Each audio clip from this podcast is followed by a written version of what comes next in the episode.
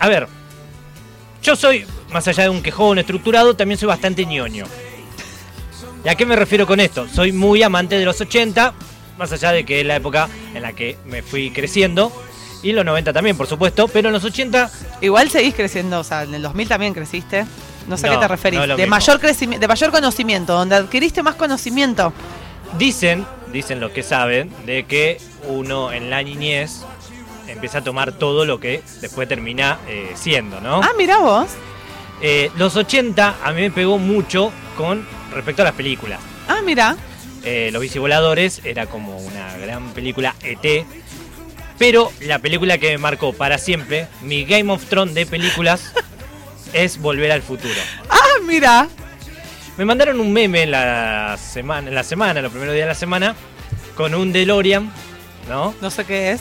El de auto. ¿Nunca viste Volver al Futuro? Ah, sí, sí, sí, es el nombre del auto. El auto, claro. El que se abre raro.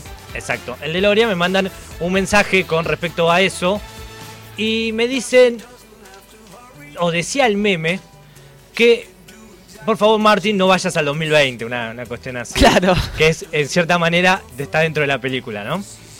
Entonces dije, wow, vamos a hablar de la película. Pero después dije, em, cuando me, me empecé a investigar, dije, no, mirá vos, qué interesante todo lo que pasó a DeLorean, Ah, la vida real. del creador Mira vos. del auto. Mejor, porque si hablábamos de la película no te nada. Yo soy un tipo que sabe muchas boludeces. Un muchacho como yo. Ah, ah, ah. Sé muchas boludeces. Sé cosas o sé datos que no tienen importancia. Y tal vez lo que tiene importancia no lo sé. Claro. Eh, entonces una de esas es justamente todo esto que se refiere al auto, o al- a John DeLorean, que es el creador de este auto, eh, que se hizo tan conocido por eh, la película Volver al Futuro. Todo nos pasó, o a mí, ¿viste? Porque era obviamente un hombre que le gustaban los carros, Ah, como todo hombre. como todo hombre de bien, derecho. Si sos un verdadero hombre, te gustan los fierros. obviamente. Y me pasó que cuando vi por primera vez el DeLorean dije, ¡fua! Sabría para arriba, era una nave espacial. Gen- para- blanco una encima, era como Era hermoso. Ah, bueno. Menos mal. Este muchacho, John DeLorean, fue el vicepresidente más eh, joven de la historia de la General Motors, Mira. que es una de las compañías más importantes a nivel mundial de lo que se refiere a automóviles. Él era diseñador de, de vehículos e hizo vehículos muy importantes. El tipo tenía un talento único realmente para los autos. Realmente se sabía eso. Él creó un potente auto llamado Porsche eh, GTO. Mirá vos. Seguramente, a ver, nosotros los fiarreros, no es mi caso, pero lo busqué y de- descubrí que el auto de los duques de Haza, Mirá vos. bueno, ese auto Es el ese. GTO. Bueno, es un auto como, viste, como de culto para los fierreros. Bueno, él es el creador en ese momento y eso, el crear ese auto lo llevó a ser este vicepresidente más joven de Ni la más ni menos. Mirá vos. Pero en el 73, este muchacho decide irse de la compañía, de la General Moto, eh, porque tenía algunos modos, vamos a llamarlo así, algunos modos muy personales, muy particulares de pensar, ¿no? Año 73, ¿no? Donde obviamente todo era muy diferente, ¿no?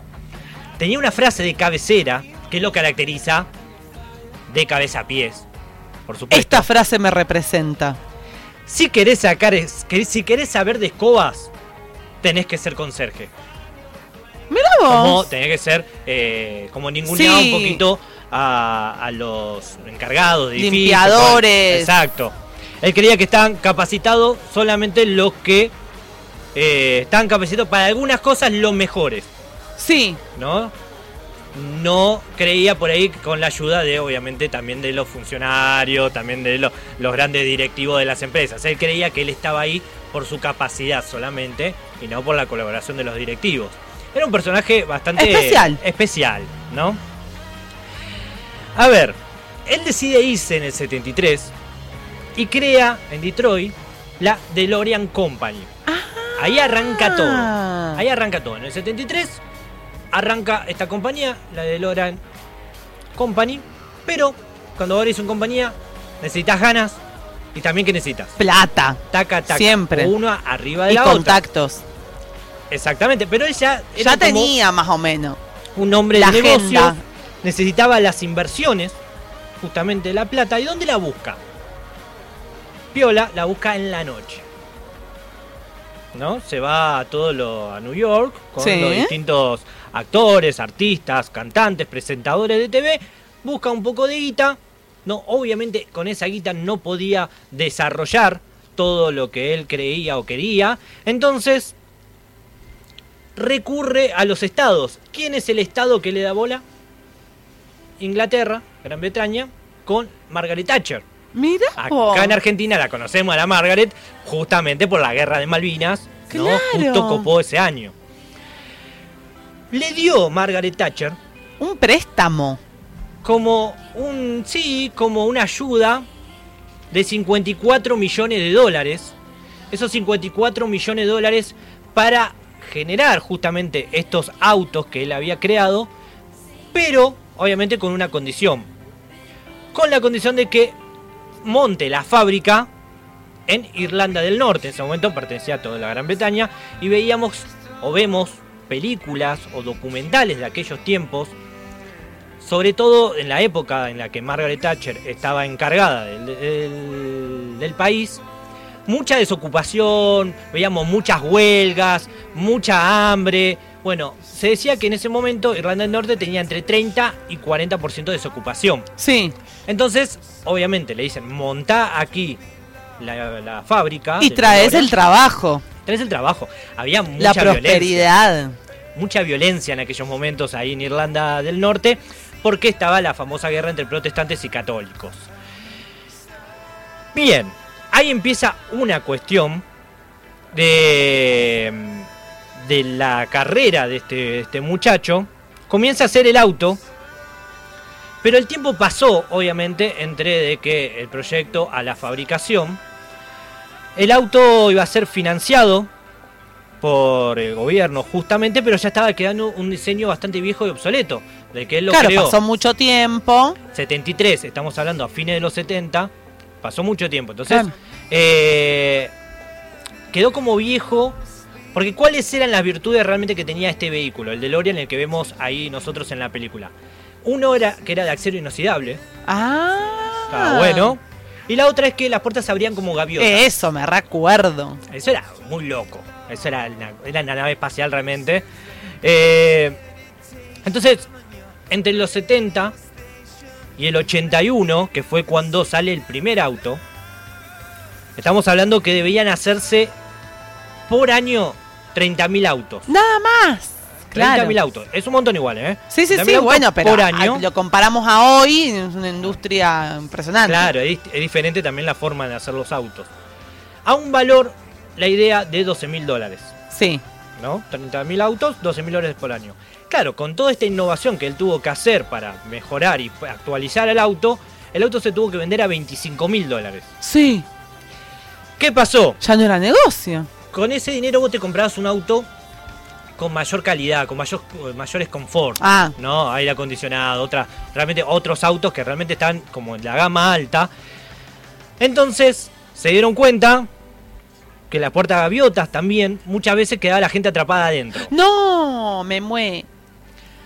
Apenas se venden 3.000 autos en ese año. La plata, por supuesto, se iba porque se seguía produciendo. Lo agarró Margaret Thatcher, por supuesto. Vení para acá, Vení, vení, querido. una cosita. Una cosita que charlar con vos. ¿Dónde, ¿Dónde está la plata? O sea, ¿dónde están los autos? Bueno, mirá, sabés que no se vendió como nosotros esperábamos, le dijo John. Una conversación así, amena, Así, tomando un té con Margaret Thatcher. Margaret Ah, Thatcher- porque mate no toman, claro. Claro. Entonces DeLorean le dice, necesitaría algo más de guita para mantener un poquito más el negocio, para seguir produciendo autos, ver qué onda, porque si no esto se cae a pique. Margaret Thatcher le dijo, "Mm, ¿sabes que no sé si tengo tanta plata para darte? Porque por supuesto tengo que clavarle una guerra a argentina, tengo que hacer un montón de cosas. Estoy re a full, no me va a dar para todo. Entonces, en el año 81 comienza la decadencia de John DeLorean. Obviamente porque Margaret Thatcher empieza a cuestionarle toda la guita. Entonces, ¿qué necesitaba John? Necesitaba más guita, necesitaba más plata. Entonces comienza a buscar nuevos inversores. Y acá es donde comienzan las teorías conspirativas. Acá donde se Ah, pone lindo. sa. Le dijo una conversación con un amigo, ¿querés inversores? ¿Vos querés inversores? Yo te voy a conseguir inversores. John le dice, pero espera, ¿de dónde vienen esos inversores?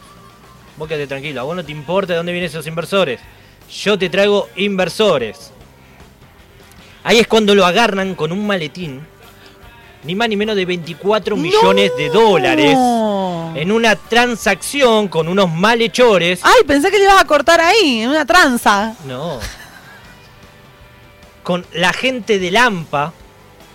Muchos dicen que fue armado por el FBI para agarrarlo con las manos en la masa. Ah, mira. Otros dicen que fue él que avisó al FBI diciendo, che, mirá, me estoy juntando con esta gente de Lampa, Claro. eh, me quieren Fíjate. eh, entregar esto, eh, favor por favor se paga. Cuestión de que eh, otros, otras teorías también dicen de que es una venganza de General Motors ah. o de también de Chrysler, otra de las empresas, porque como se fue, entonces vinieron un poquito en decadencia hasta que encontraron otro, a otro Quedaron creador de resentidos y demandaron al FBI. Cuestión que él se declaró en bancarrota, por supuesto, y no solamente esto, sino también adentro, estuvo preso. Claro. En el año 84, ya cuando la imagen de este hombre estaba totalmente alicaída, totalmente fuera de, de- de ese hombre Sí. exitoso, que ya no lo era, eh, lo declaran inocente del delito este de los 24 millones de dólares. Se dice, o se lo- la justicia determinó, de que fue una creación realmente del FBI, ¿no? Las tantas. Una más. Una bueno, más. recién arrancaban, no sé. Para entonces, el muchacho no le quedó mucha plata. No le quedó nada de dinero. Nada de guita, había estado en cana, ya no tenía contacto, inversores. La poca plata que tenía o que le quedó, la desviaba para acá, la desviaba para allá y estaba con esos negocios un poquito sucios. ¿no? Turbina. El auto pasó al olvido completamente, eh, no se fabricó nunca más, por supuesto. La gente siguió quedando encerrada. Y el hecho de que cuando sale la película, Volver al Futuro, Que fue cuando dijimos en el 80. fines de los 80, no Ah, recuerdo bien. exactamente.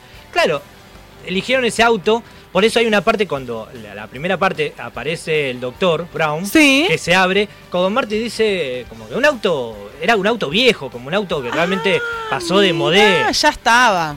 Era obsoleto totalmente ese auto. Obviamente, él le, le escribió al productor de la película diciéndole gracias, muchas gracias. La verdad, copado todo. Este hombre murió en el 2005, en la bancarrota total, ¿no? Pasó de ser un hombre exitoso realmente a La bancarrota todas. total. De hecho, fue un periodo muy corto, de siete años, entre que él comienza su éxito como empresario hasta que cae en bancarrota y cae preso.